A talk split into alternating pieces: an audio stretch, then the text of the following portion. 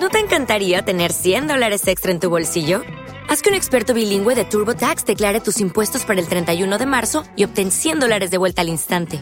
Porque no importa cuáles hayan sido tus logros del año pasado, TurboTax hace que cuenten. Obtén 100 dólares de vuelta y tus impuestos con 100% de precisión. Solo con Intuit TurboTax. Debes declarar para el 31 de marzo. Crédito solo aplicable al costo de la presentación federal con TurboTax Full Service. Oferta sujeta a cambios o cancelación en cualquier momento.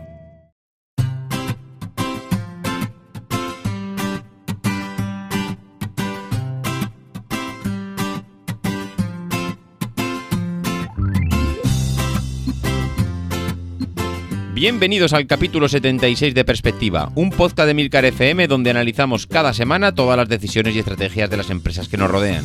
En el capítulo de esta semana desgranaremos las diferentes estrategias que pueden utilizar las empresas para alcanzar sus éxitos empresariales. Y por otro lado tendremos a Ramón Cano, hablándonos sobre automoción y concretamente de la conducción autónoma.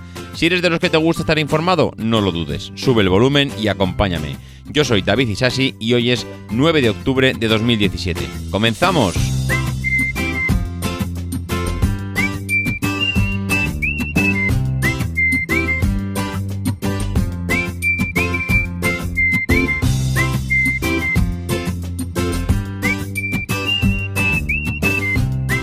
Muy buenas a todos, ¿todo bien? Seguimos ahí, ¿no? Aquí seguimos un poquito constipados, todavía con la nariz un poquito congestionada. La verdad es que se está empezando a notar pues que estamos cambiando de estación, que se nos echa el otoño encima, que empieza a cambiar el tiempo y que poco a poco pues hay que empezar a sacar las ropas de los armarios y empezar a abrigarse. La verdad es que no el tiempo no da tregua, todavía por estas zonas eh, no nos podemos quejar especialmente. Con esto del cambio climático, los fríos intensos todavía quedan lejos, pero se nota, se nota que, poco a poco la manga corta ya nos va dejando y, ya van saliendo las, chaquetas de los armarios, no digo los abrigos, pero al menos las chaquetas sí que, sí que empiezan a aparecer ya en el día a día. Bueno, pues esta semana vamos a tener un, capítulo un poco diferente. La verdad es que me gusta hacer cosas diferentes porque con esto de que eh, siempre hacer lo mismo pueda llegar a aburrir, pues hacer algo diferente yo creo que puede ser interesante. Haremos dos cosas, como decíamos en la entrada. Una, hablaremos de las diferentes estrategias que utilizan las empresas. Digamos que hay, mm, no iba a decir, creo que son siete, eh, creo que siete las que tengo apuntadas. Eh, diferentes formas de llegar a un objetivo que al final no nos olvidemos, que es ganar dinero, que eso hay mucha gente que, que lo olvida, que el objetivo principal de una empresa es ganar dinero. Y por otro lado tendremos a nuestro amigo Ramón, Ramón Cano, que nos hará como siempre una grandísima exposición sobre la conducción autónoma y las diferencias que hay, que no es lo mismo conducción autónoma que conducción automática y bueno, y algunas cosillas más que, que nos va a explicar sobre el sector de la automoción. Eh, yo creo que nada más. Directamente vamos sobre el tema. No sé si conocéis a un tal Philip Kotler, que, bueno, Philip Kotler es un, iba a decir, un experto, es que es muchas cosas. Es experto, ha sido profesor, ha sido asesor, eh, bueno, es muchas cosas en el mundo del marketing. Los que sois expertos en el marketing lo conoceréis seguro. Mm, yo no soy un experto en el mundo del marketing y, ya me suena haber escuchado su nombre en algunas, eh, eh, no sé, en algunos artículos que he leído por la web. y este hombre, pues es un estadounidense, nacido en Chicago, en Illinois, en el año 31, 1931. Es un economista y está especializado en marketing o mercadeo, como, como dicen en algunas webs, ¿no?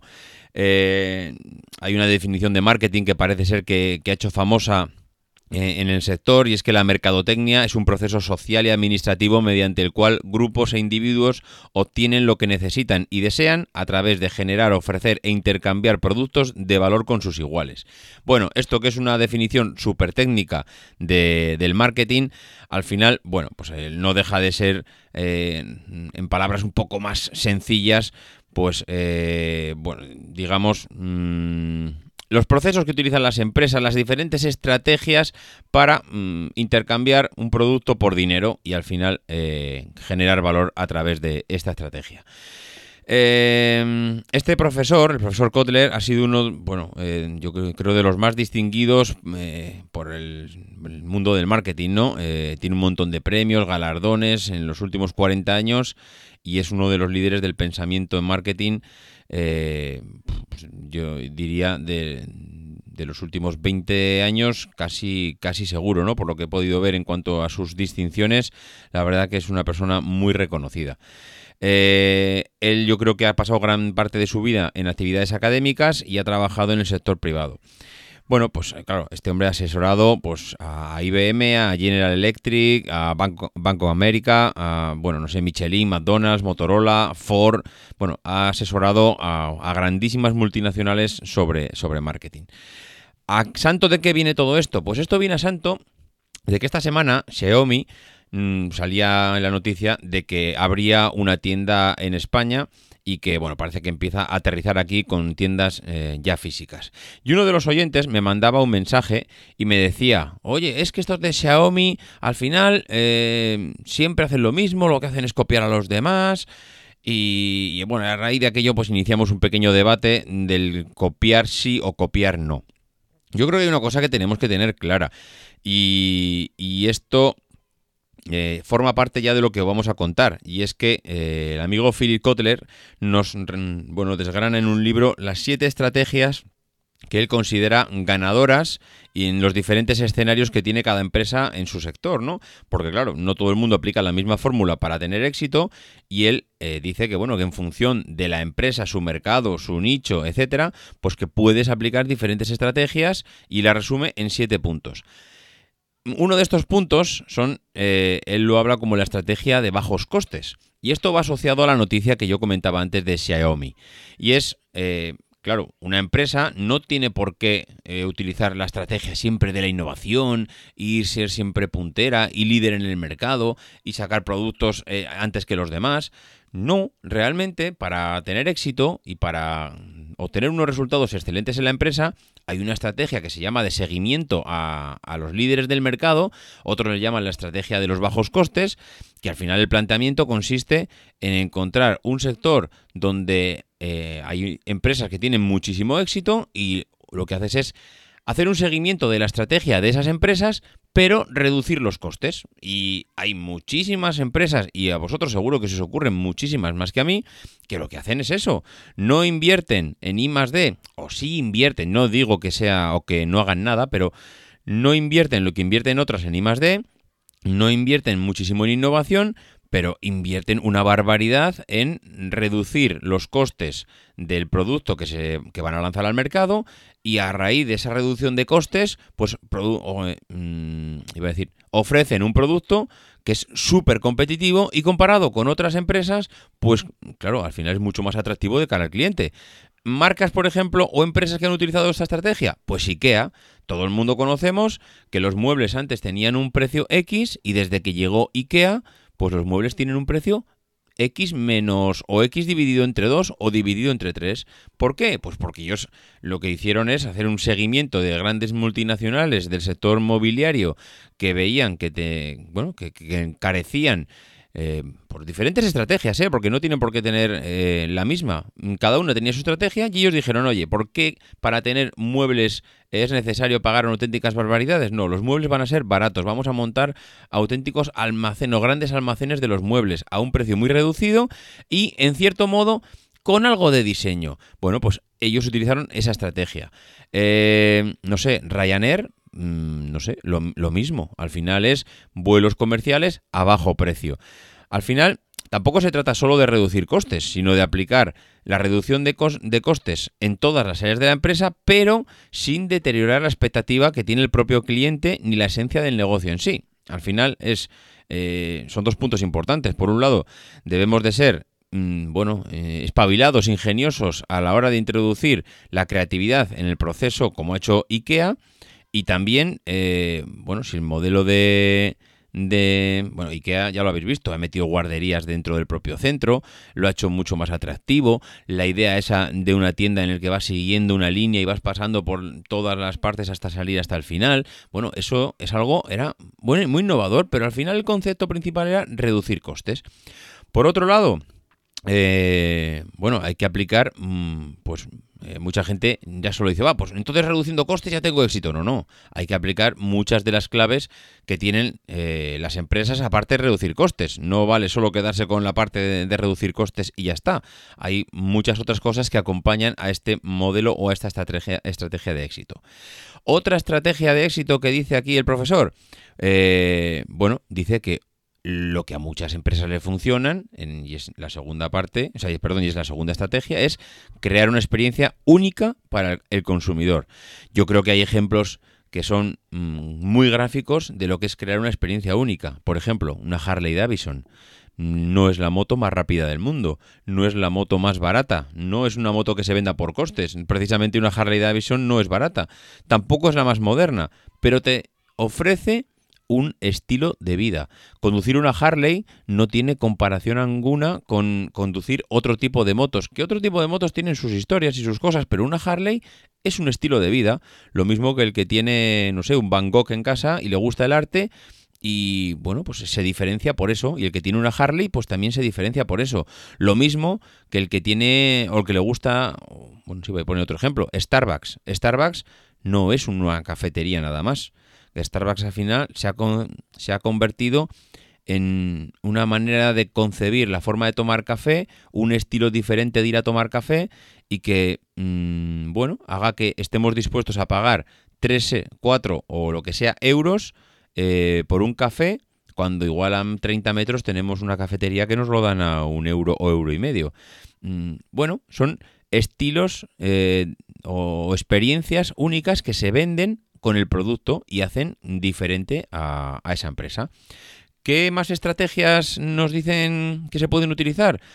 Bueno, reinventar el modelo de negocio. Eh, el profesor Kotler mm, dice que nos empeñamos muchas veces en mejorar el producto o el servicio, eh, añadiendo funcionalidades, mm, yo qué sé, mm, texturas, sabores en el caso de un producto que se, que se coma, y en cambio, pues no, no hay manera de conseguir exprimir el modelo de negocio o esa estrategia. ¿Qué hay que hacer? Pues cambiar, cambiar. Mm, ya hemos hablado aquí de muchas empresas que cambiaron. Orbea, Orbea era especialista en tubos de aluminio y hoy y aprovecharon esa estrategia. ¿No te encantaría tener 100 dólares extra en tu bolsillo? Haz que un experto bilingüe de TurboTax declare tus impuestos para el 31 de marzo y obtén 100 dólares de vuelta al instante. Porque no importa cuáles hayan sido tus logros del año pasado, TurboTax hace que cuenten. Obtén 100 dólares de vuelta y tus impuestos con 100% de precisión. Solo con Intuit TurboTax. Debes declarar para el 31 de marzo. Crédito solo aplicable al costo de la presentación federal con TurboTax Full Service. Oferta sujeta a cambios o cancelación en cualquier momento know-how que tenían, pues para empezar a fabricar bicicletas. No tenía nada que ver una cosa con la otra, pero aprovecharon, aprovecharon ese conocimiento y cambiaron. Peugeot. Peugeot en el siglo XIX era una compañía que, era conocida por fabricar molinillos de café. Mm, aquí el amigo Jean-Jacques Peugeot pues era un inventor y empezó con los molinillos, luego pasó a las bicicletas y un siglo más tarde le metió motor a los inventos y de repente empezaron a salir los automóviles. Hemos empezado en molinillos y hemos acabado en coches. Bueno, pues es una estrategia también que sirve para tener éxitos y es cambiar el modelo de negocio si el que tienes realmente no te está funcionando. Una cuarta estrategia, ofrecer una calidad máxima en el producto. Y de esto yo creo que tampoco hay que explicar mucho más. Todos sabemos que a base de calidad y diferenciarte de la media que está ofreciendo tu competencia, te bueno, puedes incrementar el precio y encontrar a tu cliente allá. Hay, clientes que pagan la calidad, no les importa pagar más y eso al final pues se nota. Ejemplos, pues hombre, Apple por ejemplo es una de las empresas que eh, entiende que el producto que le ofrece al cliente es calidad en los acabados y eso el cliente lo aprecia. Todos habéis visto cuando hay una presentación de Apple que aparte de presentar el producto, lo abren por dentro, te enseñan cómo está diseñado, cómo están dispuestos las piezas.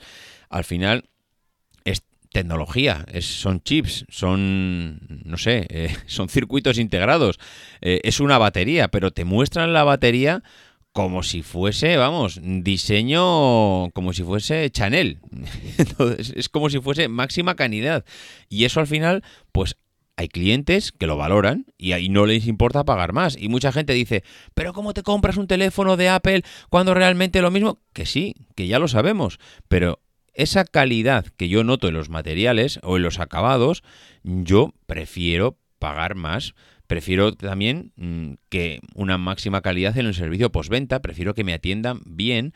No sé, es, es una manera de diferenciarse. Si tú estás dispuesto a pagar más por un servicio, sabes que hay más calidad y, al final pues eh, asumes un incremento en el precio. Una quinta estrategia, pues centrarse en diferentes nichos de mercado. Nos obsesionamos siempre con ir al mercado global, con ir al mercado mundial, con abarcar el mayor número de países, con... Y hay veces que no se trata de eso la, la estrategia. Hay veces que si te centras en un, negocio pequeño, pero que eres eh, tremendamente exitoso en la manera de, de dárselo al cliente, no hace falta ir al mayor de, no sé, de los mundos globalizados para ofrecer el servicio. Todos sabemos que hay veces que tenemos un producto que es tan commodity que tienes que ir a venderlo eh, por millones y millones y millones para poder sacar un, rendimiento eh, al, producto porque es que prácticamente eh, el beneficio es mínimo. Mm, todos, hablan, todos conocemos los, los envases Tretabric.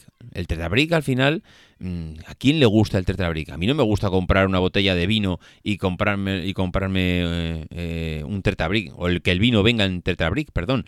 ¿Por qué? Pues porque no es una calidad adecuada. Pero es que igual, para utilizar un vino que vaya a ser para cocinar, pues es que igual no necesito esa calidad. Con lo cual, Mm, claro, si yo no necesito calidad y hay una marca que me está ofreciendo algo muy concreto, a muy poca gente se le va a ocurrir eh, ir a casa de un amigo con, una, con un vino y llevarlo en Tetrabric. Eso, vamos, si te presentas en casa de un amigo con, un cartón de Tetrabric, te, vamos, te mira de arriba abajo y te dice, oye, mira, Ahórrate el viaje y ya pongo el vino yo. Pero en cambio, si lo utilizas para otra cosa, hay jóvenes que utilizan el vino para mezclarlo con otro tipo de bebidas y de esa manera pues ¿por qué? Mm, pues porque a ellos les es suficiente esa calidad. No, no quieren un vino en botella. Primero, porque la botella se rompe, porque es difícil de transportar, porque mm, es más costosa, porque no necesitan ese tipo de, producto. Y entonces los nichos de mercado son muchas veces eh, foco de muchas empresas porque realmente allí tienen un éxito eh, garantizado si sabes darle a o no, no darle, yo creo que es mucho más importante encontrar el nicho de mercado eh, más que darle el producto en sí, porque una vez que lo has encontrado eh, es vamos, prácticamente asegurado que, tengas éxito porque hay muy poca gente que pueda ofrecer un producto en ese sector. Eh, la sexta estrategia, ser innovador. Yo creo que aquí mm, también hay poco que decir. si eliges ser innovador en el mercado, ahí al final la máxima exigencia eh, está en, o el, listón año tras año está en que una vez que te posicionas en esta estrategia, lo que te van a exigir es, vamos, ser el number one continuamente en tu, en tu sector y te van a exigir innovación año tras año y te van a exigir nuevos productos y te van a exigir que les sorprendas. Aquí pues podemos ir, eh, podemos poner siempre, pues a yo que sé, a, Apple o podemos poner a, a Nintendo o podemos poner, son empresas que se les exige que siempre vengan a sorprendernos, que vengan a traernos productos que sean diferentes a los anteriores y que eh, de una manera vengan a revolucionar lo que ya conocemos. Esto evidentemente de fácil no tiene nada y por eso es, muchas veces se critica a estas empresas porque no sorprenden. Pero es que claro, ser innovador es muy fácil decirlo, pero muy difícil hacerlo. Y la séptima y última estrategia es eh, tener un diseño excelente. Y aquí, pues, eh, algo que yo creo que a todo el mundo se nos ocurriría en empresas que son ejemplo de, de este tipo de estrategia, pues tampoco es necesario que vengamos aquí a, dar grandes lecciones sobre esto. No sé, volvería a repetir a Apple o volvería a repetir a Bank Olufsen, que es una de las empresas que también utiliza el tema del diseño como una de sus estrategias a la hora de vender sus productos. Em, no sé, al final, si te das, si analizas estas siete estrategias, que es eh, utilizar el diseño, utilizar la innovación, centrarse en nichos de mercado, ofrecer la calidad a tus clientes como diferenciación, reinventar el modelo de negocio, un modelo de negocio eh, diferente o todavía eh, no, no, no explotado. Crear una experiencia única para el usuario, crear una, no sé, crear auténticos fieles seguidores de la marca o utilizar esa estrategia de costes o una estrategia de seguimiento de, otras empresas punteras. Yo diría que casi eh, cualquier empresa que podáis utilizar está utilizando una de estas estrategias. Eh, hay algunas que pueden tener variantes, que pueden tener combinación de ambas, pero al fin y al cabo mm, casi todas, eh, casi todas las empresas utilizan una de estas estrategias para sacar sus productos al mercado. Y ahora os voy a dejar ya con Ramón, que seguro que lo vais a disfrutar más que, escucharme a mí. Os dejo con él y su audio sobre automoción. Hola, soy Ramón Cano. Hoy os hablo desde un pueblo cerquita de Milán, Italia. Y bueno, vamos a ver si ponemos un poco el mundo de la automoción en perspectiva. Hoy os quiero hablar solo sobre la conducción autónoma y la conducción automática. Eh, lo primero de todo, aclarar que este, mm, este argumento no tiene absolutamente nada que ver con el tipo de propulsión que utiliza cada vehículo. La conducción automática y la conducción autónoma en un futuro no tiene nada que ver si con que el vehículo sea de propulsión eléctrica o de propulsión térmica, híbrida son eh, sistemas que gobiernan el vehículo y no tienen, eh, no tienen nada que ver con, con, con, que sean solamente eléctricos, como muchas veces se puede dar a entender. Cierto es que la conducción eh, automática y la conducción autónoma son argumentos bastante modernos y normalmente pues los, los solemos asociar a otras tecnologías en automoción que también son modernas, como, como pues, los vehículos eléctricos. Cierto es que si, si ponemos un poco otra vez en en perspectiva, pues eh, los motores eléctricos eh, pues, eh, son incluso más antiguos que los motores térmicos, que recordemos que son uno de sus inconvenientes fundamentales, es que son máquinas de ingeniería muchísimo más complejas que un motor eléctrico monofásico, trifásico o como sea que quiera. Bueno, entrando un poco en el argumento de, de esta pequeña píldora, la conducción automática y autónoma porque es que no es lo mismo, que es la conducción automática y que es la conducción autónoma. Bueno, pues aunque muchas veces se tratan de confundir, sobre todo por los departamentos de, marketing, ¿no? que muchas veces nos intentan vender como autónomo algo que es automático, eh, porque bueno, pues tiene mejor mercado, digamos. La conducción automática eh, es cuando el vehículo es capaz de tomar el control con supervisión en determinadas circunstancias, es decir, es, capaz de automatizar ciertas tareas. En cambio, la conducción autónoma es eh, cuando el vehículo no necesita conductor.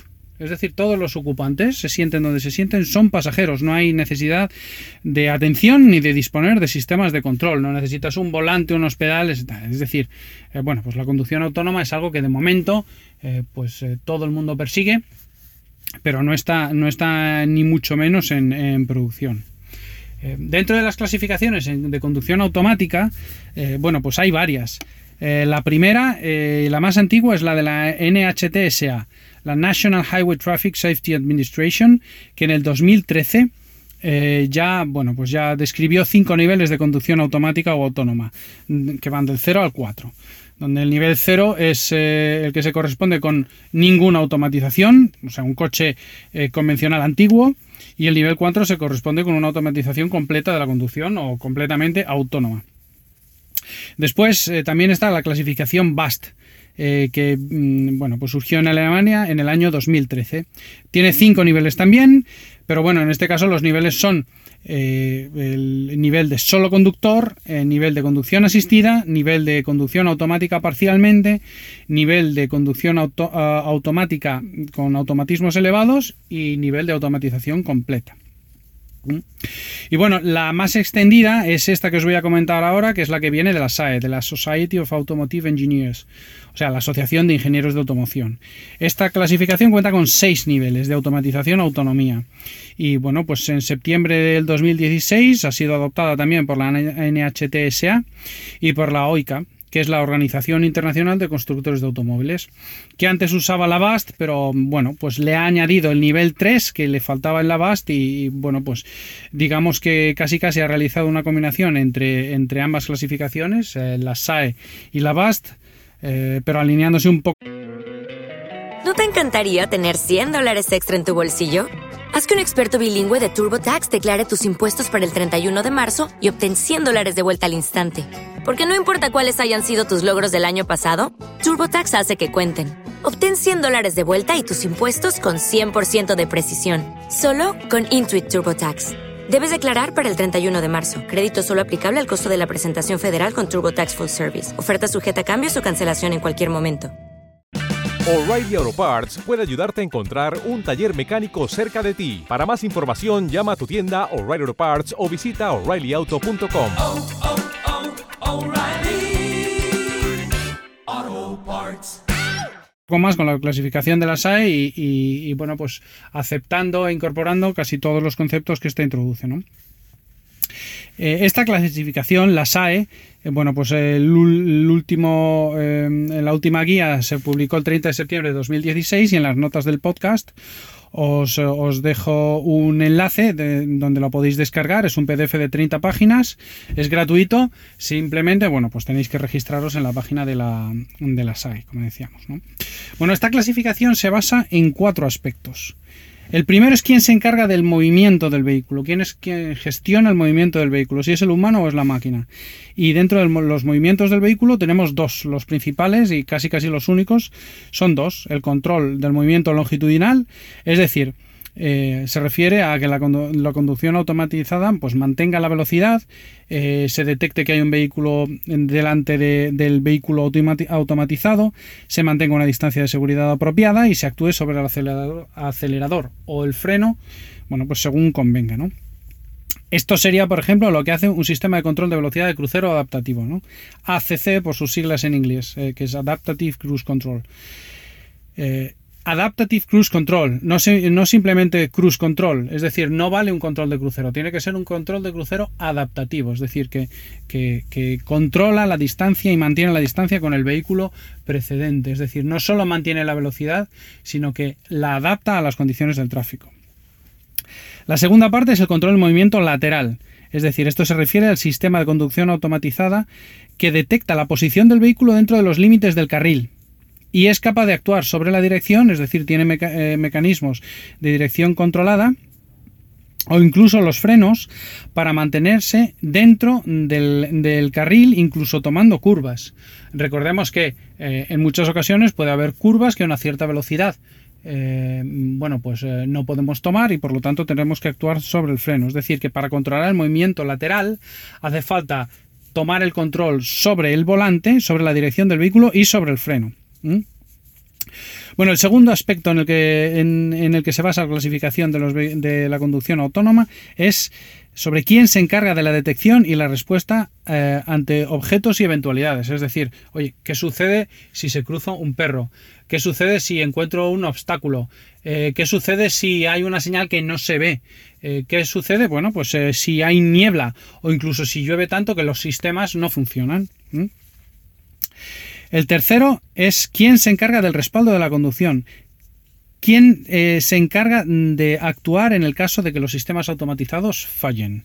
Eh, porque, bueno, pues hay en ciertas ocasiones pueden fallar, como poníamos en, en el caso anterior, oye, pues puede haber mucha niebla de tal manera que las cámaras no pueden leer las señales, o puede estar nevando de tal manera que algunos sensores quedan cegados, y entonces, bueno, pues tiene que haber un sistema de backup que se haga con el control del vehículo cuando los sensores que se encargan eh, de proveer con todos los datos, pues no son capaces de hacerlo y por lo tanto el vehículo no es capaz de tomar decisiones de manera autónoma.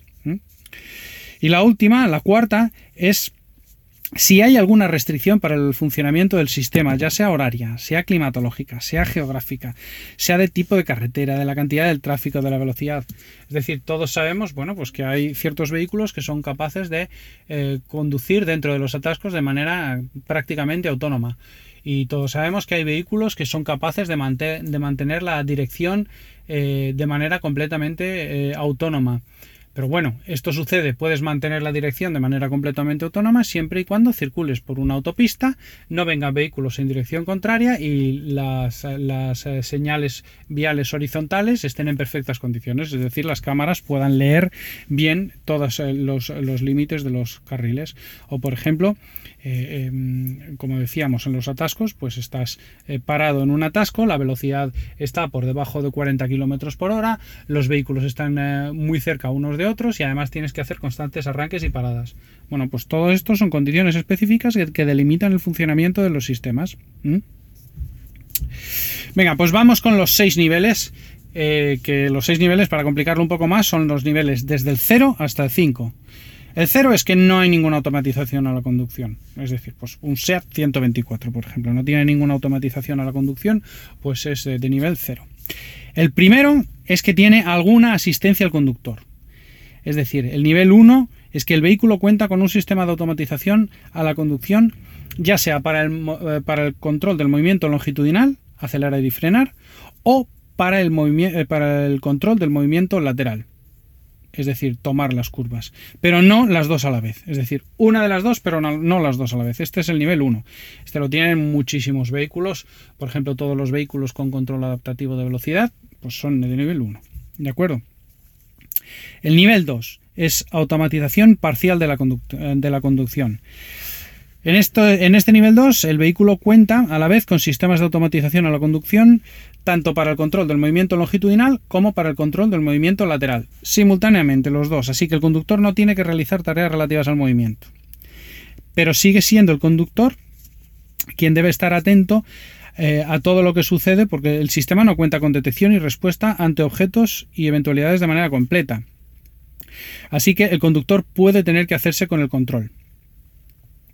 Recordemos, eh, un, eh, un vehículo con control de crucero adaptativo, bueno, pues va a adaptar la velocidad en función de la velocidad de- del vehículo eh, que le precede.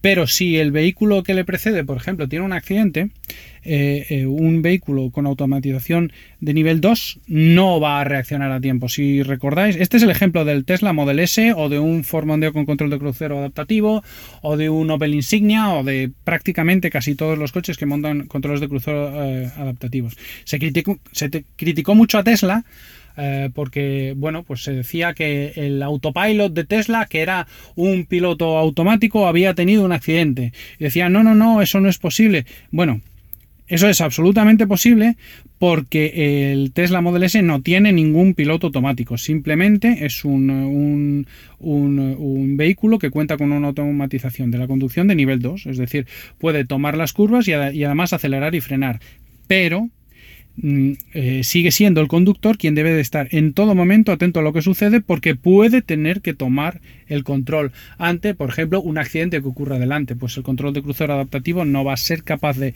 de verlo, de detectarlo y eh, por lo tanto tomar las acciones necesarias, ya sea una esquiva o ya sea una frenada de emergencia. ¿Mm?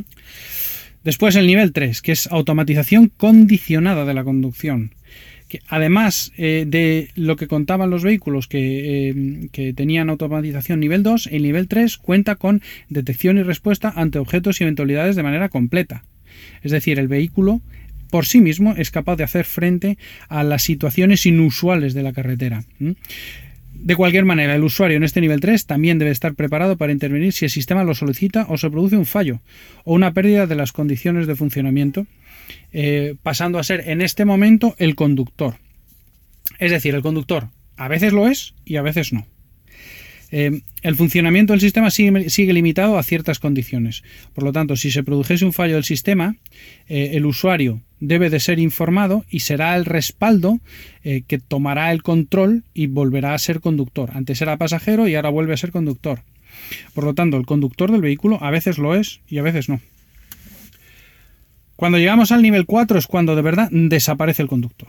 Ya no es necesario un usuario preparado para intervenir si el sistema lo solicita o si se produce un fallo, porque es el propio sistema de automatización quien cuenta con un sistema de respaldo para actuar en el caso de, fallo del sistema principal y poder conducir hasta una situación de mínimo riesgo. Eh, sin embargo, el funcionamiento del sistema sigue limitado a ciertas condiciones y por lo tanto el vehículo puede encontrarse en situaciones en las que no pueda seguir conduciendo. Y el nivel 5, que es el mayor, eh, es el que cumple todos los anteriores y además ya no hay condiciones específicas limitantes para el funcionamiento del sistema. Y por lo tanto el vehículo podría seguir conduciendo en todo momento o circunstancia. Eh, ahora mismo eh, nos encontramos en el año 2017 eh, en el que nos encontramos varios ejemplos ya en producción de nivel 2, como puede ser el Mercedes Clase con Drive Pilot, el Nissan Qashqai con Pro Pilot, o el Volvo XC60 con Pilot Assist, o los Tesla con Autopilot.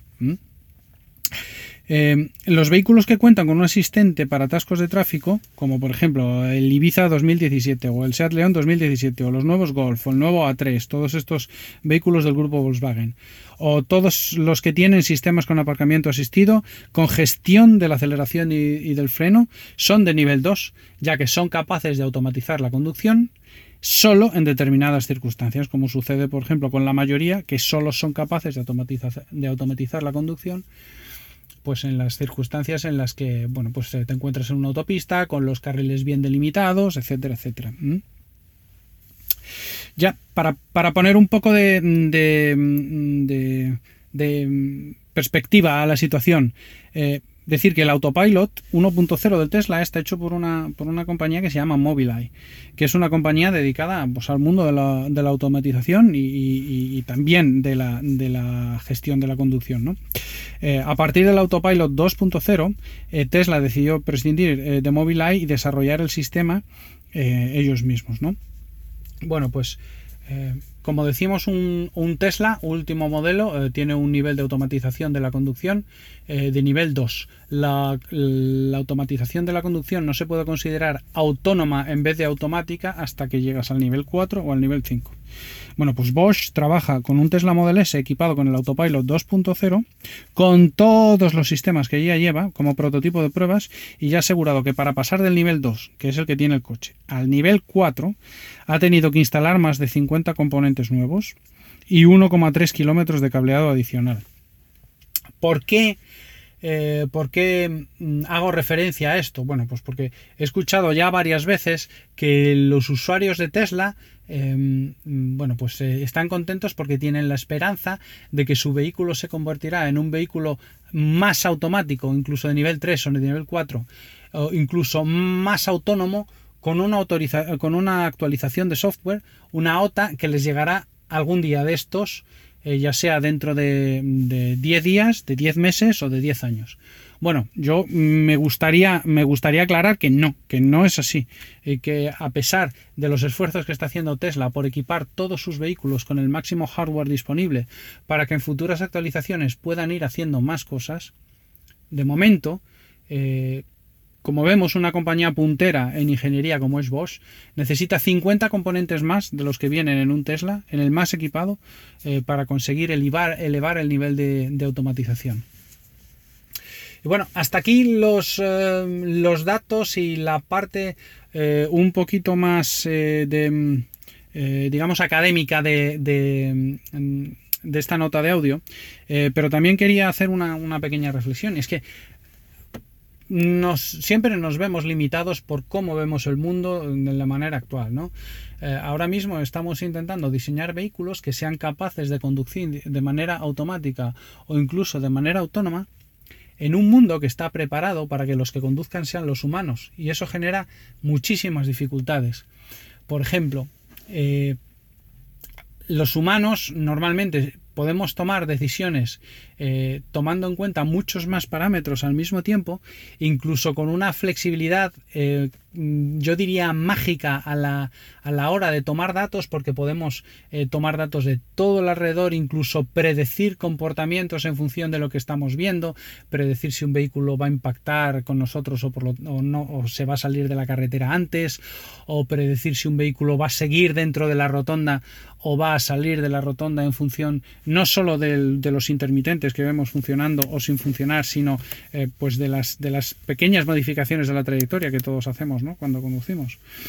Pero es que estamos, obliga eh, estamos intentando diseñar una tecnología y por lo tanto obligar a la ingeniería a que, a que eh, compatibilice los sistemas de conducción automática y autónoma con la conducción humana. Y esta es la verdadera dificultad. ¿Por qué? Pues porque para un vehículo es mucho más eh, fácil leer una baliza en la que le dice si puede pasar o no, que leer un semáforo eh, con su código de colores que puede eh, tener dificultades porque está lloviendo o está nevando o puede ser que una de las bombillas esté fundida y solo se vea una en vez de dos o puede ser. Es decir eh, llevamos aproximadamente 70 años conduciendo de manera más o menos general en las carreteras y hemos diseñado un montón de sistemas, un montón de indicaciones que son aptas para, ah, que son aptas para humanos, pero no son tan aptas para las máquinas. Eh, si, si hacéis una pequeña reflexión, todas las calles y todas las carreteras están estructuradas para que, para que los vehículos que, que, las transitan sean vehículos conducidos por humanos. Y ya no solo por, por eh, si un semáforo eh, con su código de colores internacionalmente acordado, eh, bueno, pues es más o menos cómodo para, para, una máquina de leer, que incluso podemos hacer, podemos diseñar sistemas que no tengan problemas en, en detectar este tipo de señales. Eh, pero tened en cuenta que el, funcionamiento de un semáforo eh, a día de hoy se basa en bueno, pues una, una, secuencia temporal que permite el paso de un vehículo en un sentido alternativamente a otro vehículo en otro sentido eh, que, bueno, en, el que hay una intersección.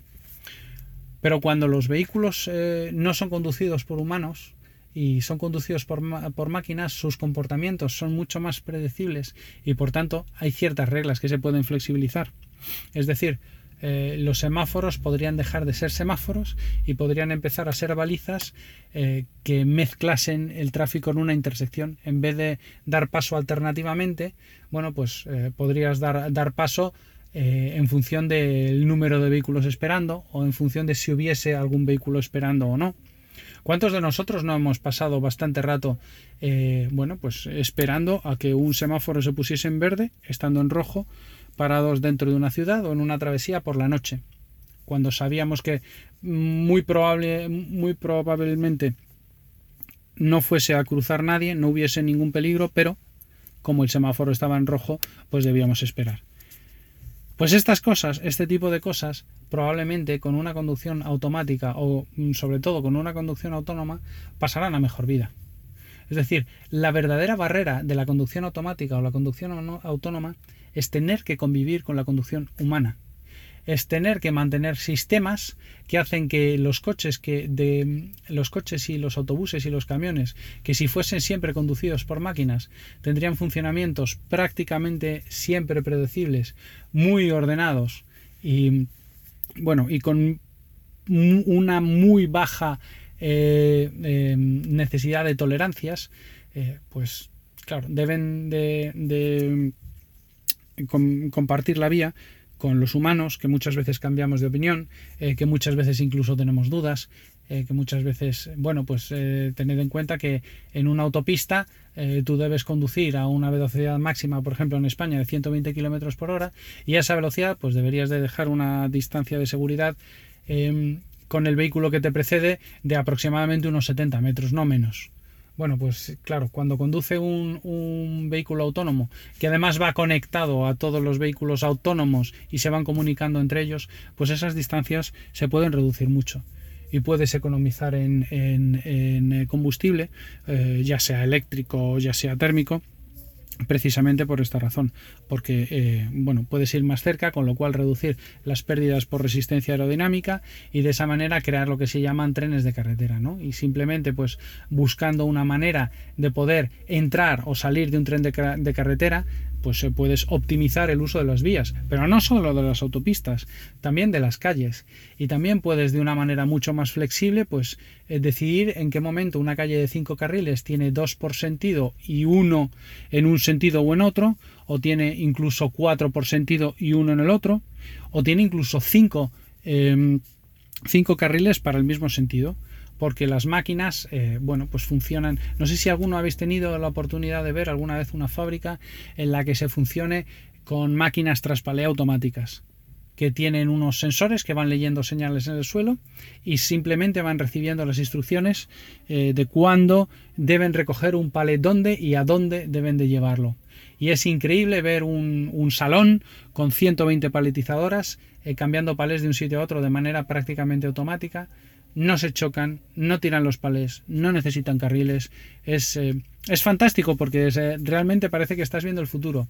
Bueno, pues preparémonos para no dentro de mucho tiempo ver unas calles en las que no habrá semáforos, eh, porque prácticamente podrás leer el semáforo dentro de tu coche y si el humano necesita una traducción de la señal que sí entiende la máquina, pues probablemente la verá dentro de su coche. Y si, y si eh, dentro de poco tiempo se observa que los mecanismos de, conducción automática y los mecanismos de conducción autónoma realmente son más seguros, y lo serán dentro de pocos años, eh, que los humanos, pues empezaremos a ver eh, determinadas vías que serán de obligado uso automático para prohibir que los humanos podamos eh, bueno pues alterar un poco el orden de las, de las máquinas. La verdad es que estoy explicando esto y, se, me, se me viene un poco a la cabeza pues eh, películas como Terminator y demás, pero sí que es cierto que hay, ciertas cosas que, vamos a empezar a ceder a las máquinas porque nos van a hacer la vida más, fácil, ¿no? En el nivel 4 y en el nivel 5 estamos hablando ya de máquinas eh, que podrán conducir con pasajeros, es decir, eh, no estamos hablando de, de máquinas a las que hará falta que se suba alguien para que se muevan, es decir, esas sí serán las máquinas que realmente eh, pues pidas una cinco minutos antes de bajar eh, de tu casa, la tengas esperando en el portal cuando, cuando la necesites, eh, te vayas al trabajo o vayas a, donde, donde te toque y cuando la dejes, bueno, pues se marchará a hacer otra cosa, a recargarse, pero probablemente ni siquiera será tuya. Probablemente la siguiente que te lleve esa misma tarde, a lo mejor de- desde el trabajo hasta casa, pues será otra. probablemente las relaciones de, propiedad pues cambien y ya no haya tanta propiedad sino mucho más alquiler por servicio. En este momento necesito esto en este momento necesito una máquina para cuatro en este momento necesito una máquina para 12 tened en cuenta que con la conducción automática y la conducción autónoma eh, no cambia solo eh, la tecnología de los vehículos que son capaces de conducir entre nosotros cambiará probablemente las restricciones a la conducción humana dentro de ciertos años, cambiarán todas las señales, tanto verticales eh, y horizontales, a mecanismos electrónicos, balizas que irán mandando señales a los vehículos eh, que se aproximen y nosotros leeremos las señales dentro de los dentro de los vehículos. Incluso serán los vehículos los que dentro de poco tiempo corrijan nuestras acciones y a pesar de que quieras acelerar ante un semáforo en ámbar o un semáforo en rojo, no te lo permitirán. Bueno, pues es un poco la, la manera en la, que, en la que lo veo yo y quería compartirlo con, con vosotros. Se ha hecho un poco largo, os pido perdón si, si me he extendido demasiado, pero yo creo que es un, es un argumento que, que va a dar mucho que hablar y que nos va a hacer vivir eh, muchísimos cambios en el futuro. Un saludo a todos. Hablamos la siguiente. Bueno, pues nada más. Esto ha sido todo por hoy. Espero que hayáis disfrutado del episodio. Espero volver a veros aquí. O bueno, veros no, la verdad es que no os veo mucho. Pero espero que volváis a escucharme la semana que viene. Eh, tendremos también otra aportación de otro invitado. Y como siempre os digo, pues los que queráis mandarme algún mensaje o decir algo, ya sabéis dónde encontrarme. En arroba eh, maxatiné en Twitter, por email davidisasi arroba mac.com, en el grupo de Telegram que tenéis el enlace en la página web. Y eh, si queréis hacer algún comentario sobre lo, sobre lo que habéis escuchado hoy aquí, ya sabéis que en emilcar.fm barra perspectiva podéis hacer todos los comentarios posibles y, y ahí podremos leeros a todos. Nada más, que nos escuchamos la semana que viene y ya sabéis, no dejéis de intentar ser uno de esos locos que hace lo imposible por cambiar el mundo.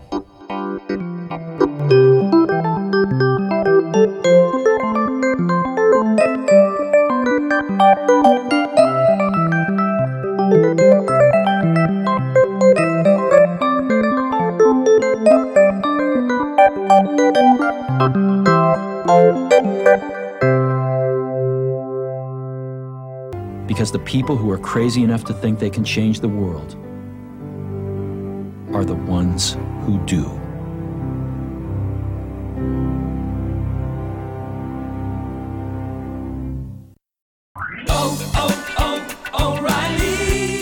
¿Necesitas ayuda? En O'Reilly Auto Parts te ayudamos. ¿Necesitas algún consejo? Te aconsejamos. Nuestros profesionales en autopartes están siempre disponibles para ayudarte a encontrar lo que necesites. Excelente servicio al cliente es solo una de las ventajas que ofrece O'Reilly Auto Parts. Los profesionales en autopartes. oh, oh, O'Reilly